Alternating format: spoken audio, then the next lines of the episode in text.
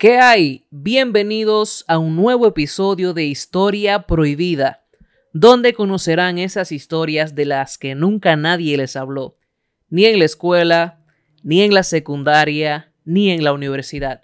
Bienvenidos a Historia Prohibida.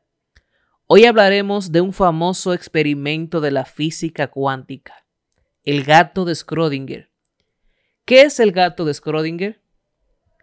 El gato de Schrödinger es una caja opaca, cerrada, que contiene un gato, una ampolla venenosa y un dispositivo que contiene una partícula radioactiva con el 50% de probabilidad de desintegrarse.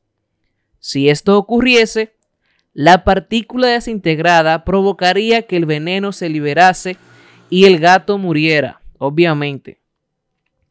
La probabilidad de que el gato esté vivo o muerto es del 50% en ambos casos. Y la única forma de averiguar esto, o sea, de averiguar qué ha ocurrido, es abriendo la caja. Pero, aquí está el problema.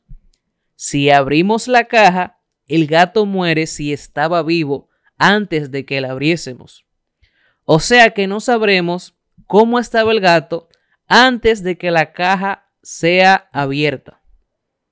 Schrödinger afirmaba que hasta el momento en que la caja se abriese, el gato estaba vivo y muerto al mismo tiempo. Increíble.